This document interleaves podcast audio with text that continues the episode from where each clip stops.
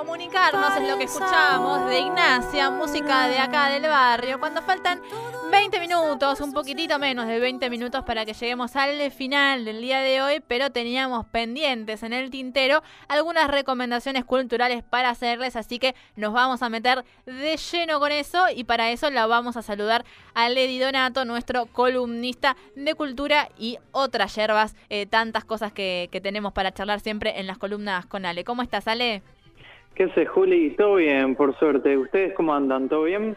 Muy bien, muy bien, todo, todo tranquilo, un poquito medio arriba, me parece, para, para hacer martes. Eh, Belén dice que seguimos de largo del, del, fin de semana largo, este, así que estamos como en eso. Yo no, yo no puedo más, yo estoy, eh, eh, estoy, estoy destrozada, y es martes recién. Lo que pasa es que vos metiste fin de semana de trabajo también, entonces claro, sí, fue como sí. no haber tenido fin de semana. Exacto. ¿Qué haces, Belu? ¿Todo bien? ¿Cómo andás? Yo ¿Sale creo que, bien? que hay que estar arriba sin importar el día, sin importar la hora, digamos. La única forma de sobrellevar, digamos, todo esto que está pasando es tratando de estar arriba y aprovechando también estos momentos en los que es posible estar arriba, ¿no? Porque hay momentos en los que no no podés, ¿no? No, Eh, no, claro que sí. Entonces, sí, bueno, ahora que puedo, aprovechemos lo, lo máximo posible, así también sacamos como cierta energía que sirva para, para reserva cuando, cuando aparecen esos otros momentos, ¿no? Es verdad, sí, medio así como, bueno, para tener ahí un, un algo almacenado y decir, bueno, no me, no me bajoneo tanto cuando, cuando pega ese el momento de la inestabilidad emocional eh, de cuarentena. Administrar un poquito mejor las emociones podría ser el, el, el consejo. El tip.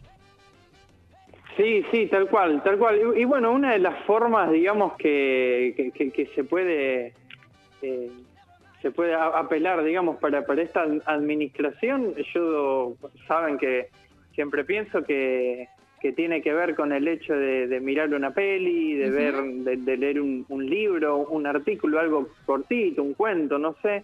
Y por eso también, bueno, las, las recomendaciones que, que uno propone en, en esta columna, ¿no? Que en el caso del día de hoy eh, viene, viene un poco, un poco intenso, no por, por extensión, sino por, por, por contenido, ¿no? Que, bueno, vamos a estar hablando de la carta de Lord Chandos, que es un, texto de 1902 escrito por, Hugo von Hofmannsthal, un, un escritor eh, eh, austríaco, aunque en, ese momento era el, el- el- el imperio austrohúngaro, ¿no?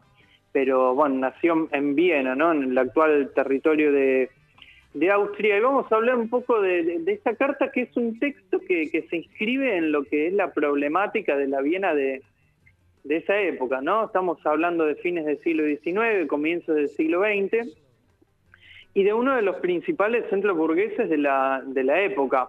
Igualmente la idea no es profundizar en el debate de, de esa época, que daría para otra columna, pero me parece importante mencionar el contexto para ver dónde se, se escribe esta carta, ¿verdad? Sí, eso Es un siempre. texto, es un texto ficticio, ¿no? Y, y a partir de esto quizá podemos empezar a adentrarnos en, en esta obra, porque como punto de partida hay una cuestión compleja en relación al autor, porque es, en esta carta Lord Chandos, digamos, en realidad es un personaje creado por, por este escritor, por Hugo von Hofmannsthal, y al mismo tiempo está situada casi 300 años antes. La, carta está está fechada en 1603 y está dirigida a Francis Bacon, un famoso filósofo inglés de, aquellos años, del siglo XVI y XVII.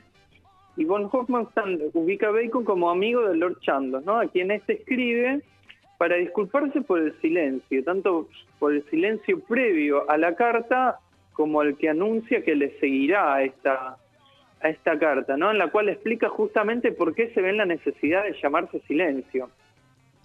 Y acá lo interesante es que Lord Chandos era un importante escritor que se va a vivir al, al campo a gozar de sus propiedades y de sus títulos nobiliarios y renuncia a la actividad literaria. Cuando todos esperaban las nuevas proezas literarias, producto del nuevo lugar a donde se iba a vivir y qué sé yo, este en realidad no escribe nada y sus conocidos le empiezan a escribir preguntándole, che, ¿qué pasa? ¿no? Claro. Pero, pero él no es que no escribe nada porque no quiere, es porque no, no puede.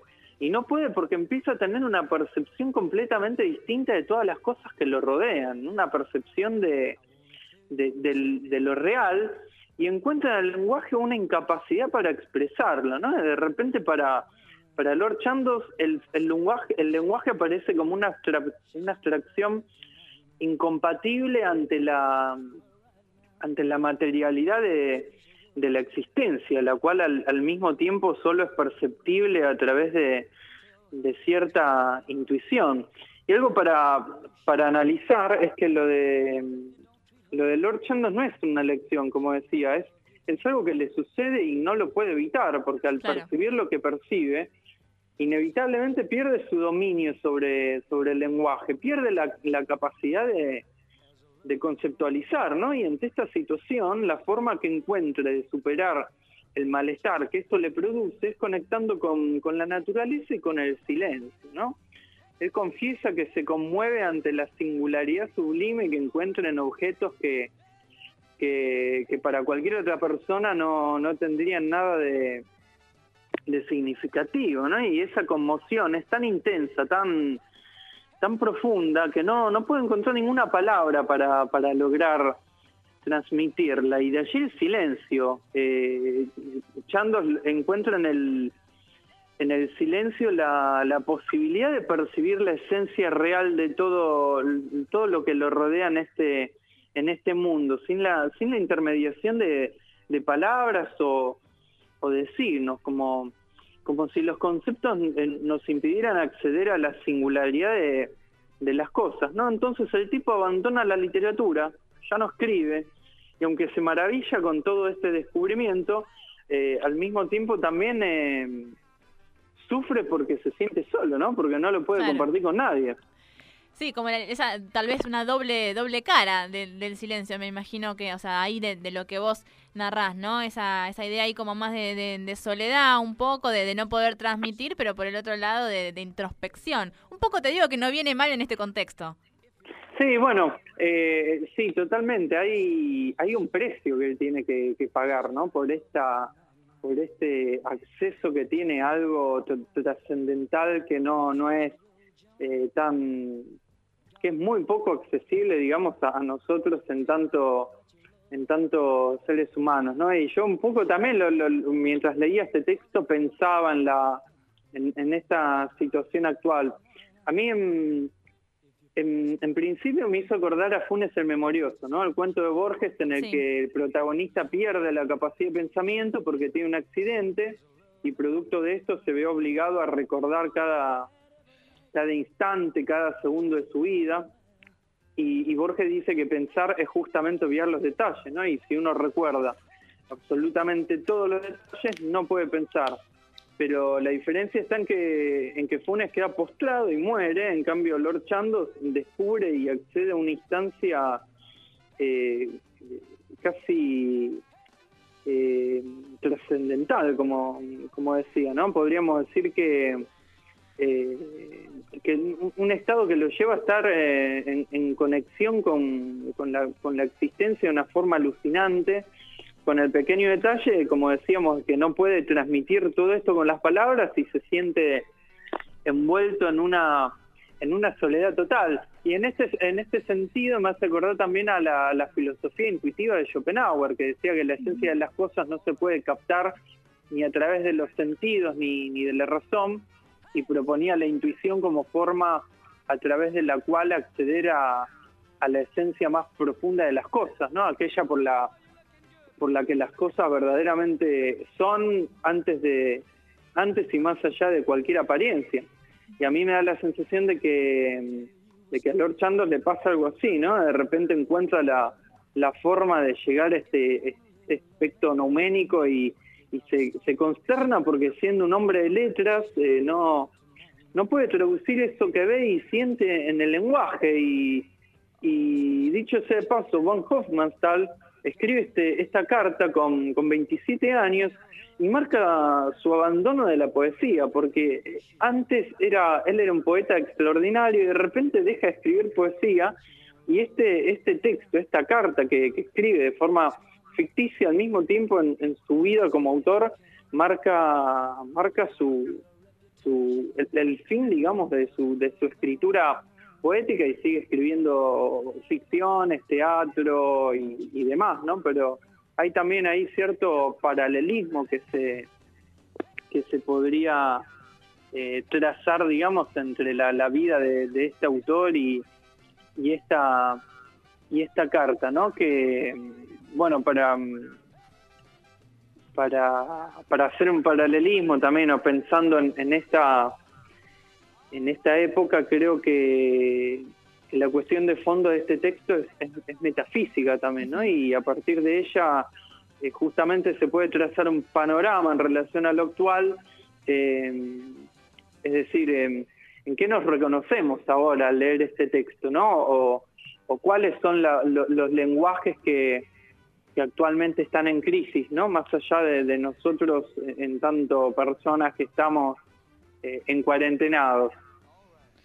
Eh, Ale, también eh, es un texto que tiene muchos años. Eh, ¿cómo, ¿Cómo se lleva la lectura de, esta carta? Mira, el, texto es eh, es súper breve, creo que tendrá cinco o seis páginas en, a nivel PDF, lo pueden buscar en internet, lo van a encontrar.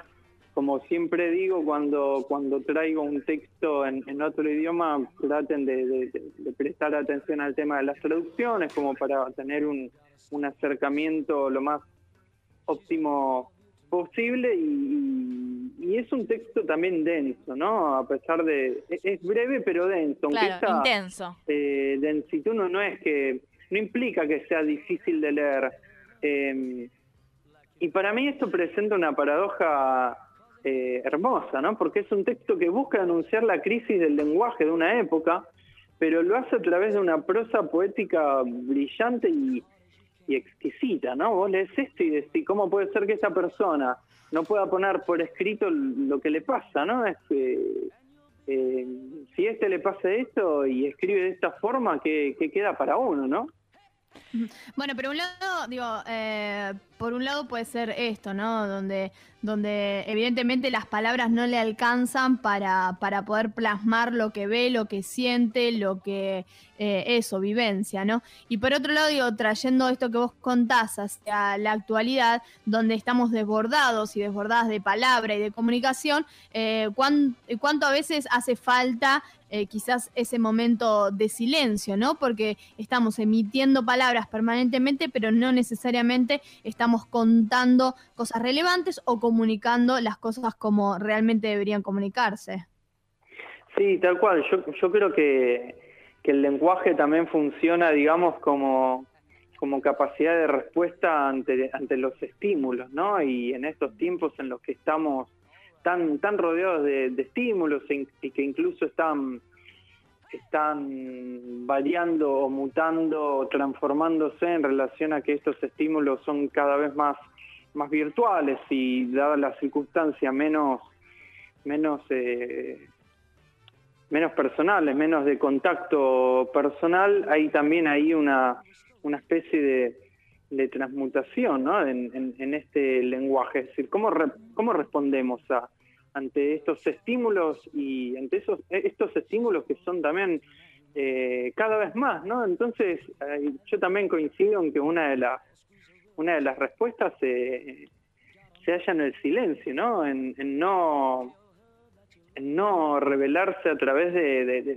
gritos y de, y de ruidos, sino, sino mediante silencio, ¿no? Como aportar también un, un granito de, arena a través del silencio e incluso en estos tiempos en los que las redes sociales parece, pareciera que nos obligan a, emitir opinión acerca de cada una de las cosas que pasan y, y está bueno a veces decir, mira, la verdad que no, no sé, no sé si tengo algo para, para decir al, al respecto, ¿no? Yo hace hace unos años, y cierro la columna con una pequeña, una pequeña anécdota, ¿no? Tuve la suerte de entrevistarlo a Osvaldo Bayer, lo fui a visitar ahí al Tugurio, y no me acuerdo de qué estamos hablando, pero eh, una de las respuestas me sorprendió porque me dijo, no voy a hablar de lo que no sé. Y eso me pareció alucinante, ¿no? Porque es un tipo como, como Osvaldo Bayer, ¿no? Con, con toda su, su grandeza humana, intelectual y de, pensamiento. Primero que reconoce que hay cosas que no sé. Y segundo que se posiciona ante ese no saber con un con una responsabilidad una responsabilidad tal de asumirlo y de decir si yo dijese algo respecto a lo que no sé estaría aportando ruido estaría aportando eh, distorsión no entonces me parece que también ahí hay una hay una actitud ética en el silencio no Claro que sí, sí, a veces es, eh, lo decía Sergio Maldonado el año pasado, ¿no? Si no tienen que decir pase música, podría ser otro concepto eh, vinculado también al, silencio, que habría que hacerlo, ¿no? Habría que ejercitarlo un poquito a veces también. Sí, totalmente, y, si hablamos de los, de los medios de, comunicación hegemónicos, digamos, eh, bueno, creo que la, la cuestión también va por ahí también un poco, ¿no? Sí, ni hablar, ni hablar. Bueno, Ale, eh, muchas gracias por la recomendación eh, de hoy y nos encontramos el martes que viene, que se va a pasar rapidísimo, así que en breve nada más te tendremos de vuelta al aire haciendo recomendaciones. Dale, dale, buenísimo. Quedamos así. Besos para, para todos y, y que tengan una buena semana. Un abrazo, Ale, hasta luego. Chau. Ale Didonato, nuestro columnista de culturas, trayéndonos algunas recomendaciones literarias ¿eh? para buscar ahí por la internet y aprovechar estos días de cuarentena y meterle a la lectura. Todo otra vez, otra vez. Otra vez.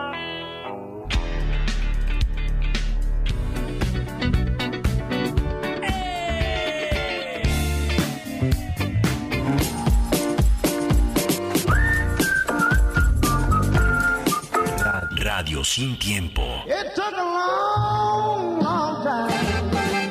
Por en tránsito.